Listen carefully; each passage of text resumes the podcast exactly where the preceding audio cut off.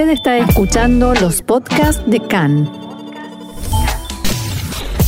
CAN, Radio Nacional de Israel. Seguimos adelante con más información. Hablamos ahora de coronavirus porque la campaña de vacunación para niños de 5 a 11 años comenzó oficialmente hoy, a pesar de que la mayoría de las mutuales de salud comenzaron a vacunar ayer. La mutual Meugedet colocó un puesto móvil de vacunación en Plaza Dizengoff, en pleno centro de la ciudad de Tel Aviv. Los centros de vacunación comienzan hoy a trabajar en forma reducida y a partir de mañana comenzarán a ampliar horarios y la cantidad de personal. El director del Ministerio de Salud, profesor Nachman Ash, dijo anoche en diálogo con Khan que comprende que al principio los padres tendrán dudas sobre si vacunar a sus hijos, pero está convencido de que finalmente lo harán.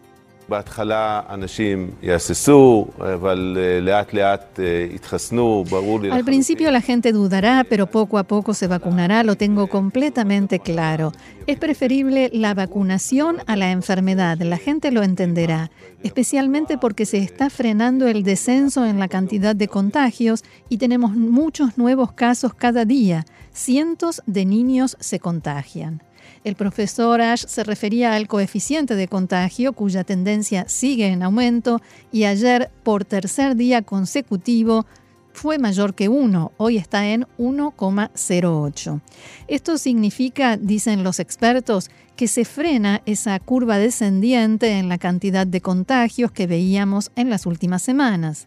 En el Ministerio de Salud indicaron que esto implica que la pandemia vuelve a propagarse e hicieron hincapié en que el 65% de los nuevos casos de corona se producen en niños y expresaron que esperan que la vacunación masiva ayude a frenar la tendencia. Específicamente, el Ministerio de Salud informó que ayer fueron detectados 682 nuevos casos de corona y que el 55% eran niños menores de 11 años. El gabinete de coronavirus se reunirá esta noche precisamente para tratar este tema.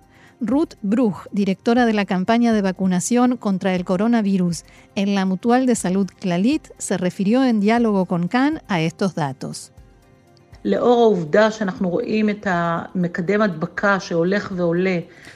En vista de que el coeficiente de contagios está aumentando, vemos que entre los niños hay más y más casos de coronavirus. Proponemos a los padres que vengan a vacunar a sus hijos. Nuestro personal está a disposición de los padres.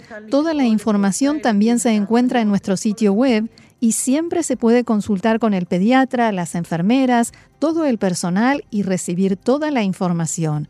Y realmente esperamos que el porcentaje de vacunación sea alto y todos podamos continuar con nuestra rutina de vida. Sobre este tema y en este día de inicio de la vacunación de los niños de 5 a 11 años, hemos dialogado con la doctora Malena Cohen Simberkno, jefa de, del Departamento de Neumología neumonología, dije, de los hospitales Adasa en Karem y Aratzofim, a quien le preguntábamos en, primer lugar si recomienda vacunar a los niños. Sí, sí, por supuesto, por supuesto que lo recomiendo. Es una vacuna que ya nos ha demostrado que es segura, y que previene la enfermedad, por supuesto, sobre todo la enfermedad grave. Eh, así que sí, la recomiendo de todas formas. Eh, creo que, es importante hacerlo y hacerlo cuanto antes. Eh, ya vimos que, bueno, somos el segundo país que está vacunando en el mundo. En Estados Unidos ya tienen la prueba de que más de dos millones de chicos de estas mismas edades ya se vacunaron, no se vieron efectos adversos, así que sí, por supuesto que la recomiendo. Justamente estos dos millones de, niños ya vacunados eh, y lo que se sabe hasta ahora, ¿hay estudios suficientes como para que los padres puedan con toda tranquilidad llevar a sus hijos a los centros de vacunación? Bueno, en principio, eh, estudios suficientes eh, para decir que realmente algo es 100% seguro y que no tiene efectos adversos a largo plazo, estamos, eh, todavía es muy pronto, ¿no?, para decirlo. tenemos la experiencia, por lo menos en los adultos, que ya va a ser casi un año eh, que nos dimos, por lo menos acá, que nos dimos la primera dosis, no se ven efectos a largo plazo. Eh, por supuesto, los chicos no son exactamente como los adultos, pero se puede decir que es una vacuna que dentro de todo es segura. Eh, lo vamos a saber dentro de unos años, si es que de alguna manera aparecen efectos adversos a muy largo plazo, lo que es muy poco probable. Sí se sabe que por lo menos en los primeros días efectos adversos de graves no hay, eh, y son muy pocos contados con los dedos. Así que, bueno, eso es lo que tengo para decir, es eh, la información que tenemos por ahora. ¿Y cómo se estima que va a influir la vacunación de este nuevo grupo etario en Israel sobre eh, la, situación en general? O sea, ¿cuánto influyen estos niños en la posibilidad de que haya una nueva ola de corona? Yo creo que tiene que ver con qué porcentaje de niños se van a vacunar. Hay que tener en cuenta que eh, cuando se hicieron las encuestas, aproximadamente un 40% de los padres dijeron que los van a vacunar, hubo otro 35% que dijeron que probablemente los van a vacunar, pero no en una primera etapa, sino que quieren esperar. Eh, si los números llegan como el primer ministro sugirió o o, desea. O, tienen, o desea exactamente que van a ser alrededor del 50%, yo, yo creo que va a tener una influencia muy grande. Porque tengamos en cuenta que ahora los contagios, el 50% de los contagios es en chicos de estas edades. El otro 50% lamentablemente es en gente, la mayoría es en gente que no se, no se vacunó o no, se, o no completó eh, la serie de vacunas que hace mm. falta, que hoy, hoy, día sabemos que la, la, vacunación completa es solamente a partir de que uno recibe la tercera dosis. Así que todo depende de qué porcentaje de chicos se van a vacunar. Si el porcentaje va a ser alto, no me queda ningún lugar a duda de que esto va a cambiar la situación en el país en general. Van a haber menos eh, pacientes, van a haber menos pacientes graves y vamos a estar viendo de alguna manera el fin de la pandemia. Eh, pero mientras los números sean bajos, no sé hasta cuánto puede influir en la situación eh, real. Al principio se hablaba de una epidemia o de una enfermedad que afectaba mayoritariamente a gente eh, de edad avanzada, incluso con enfermedades preexistentes, y ahora ya se hace hincapié en la población infantil. ¿Qué cambió en el medio? Eh, a mí entender lo que cambió es que la población adulta, la mayoría, eh, está vacunada. Mm. Entonces se ve mucho menos, eh, eh muchos menos pacientes en general, menos pacientes internados, menos pacientes con, con enfermedad grave. los pacientes adultos arriba de 70, 80 años, aproximadamente un 80% ya está vacunado. Entonces los números sí se siguen viendo, pero son números muy pequeños.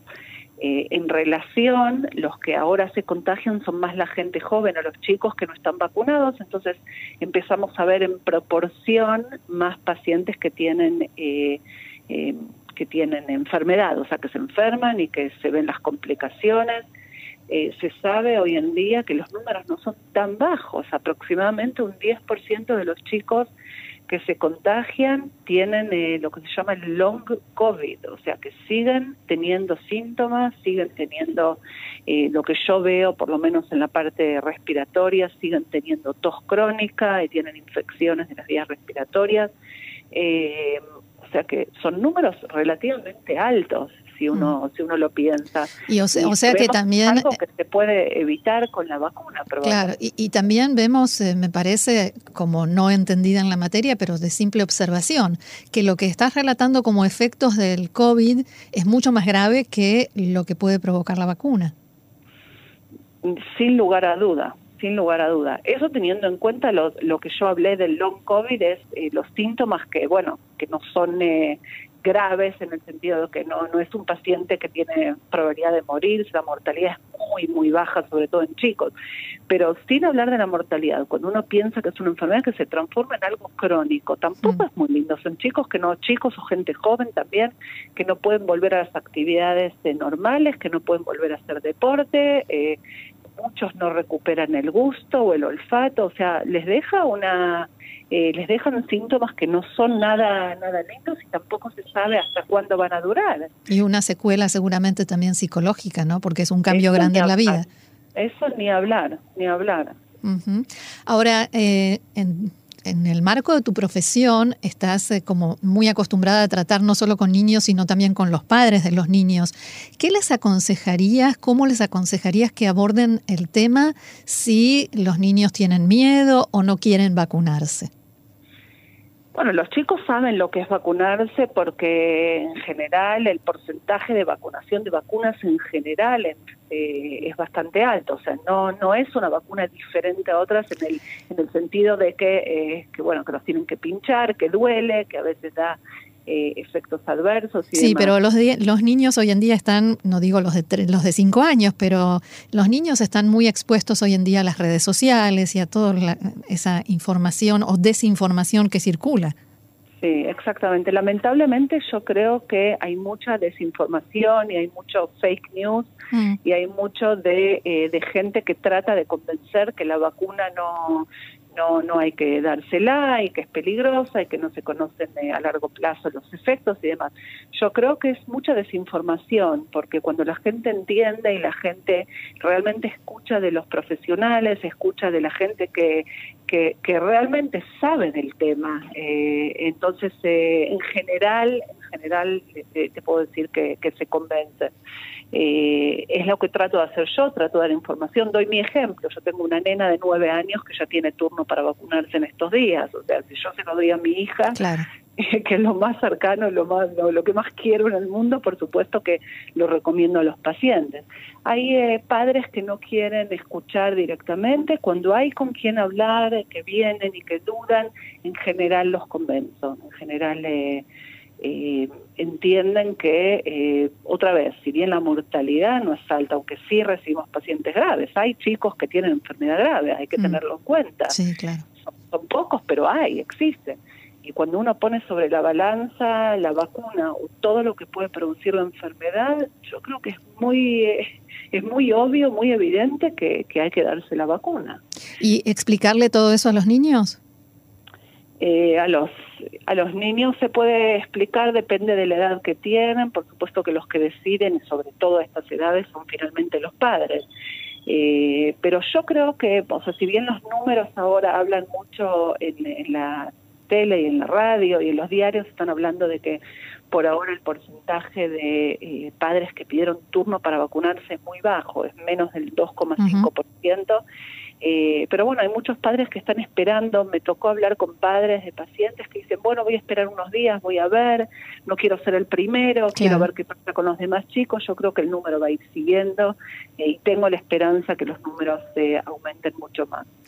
Muy bien, doctora Malena cohen no jefa del Servicio de Neumonología Pediátrica de los hospitales Adasa en Karem y Aratzofim. Muchísimas gracias eh, por todas estas explicaciones y será hasta la próxima. Bueno, muchas gracias y que tengan buen día. Gracias, Shalom.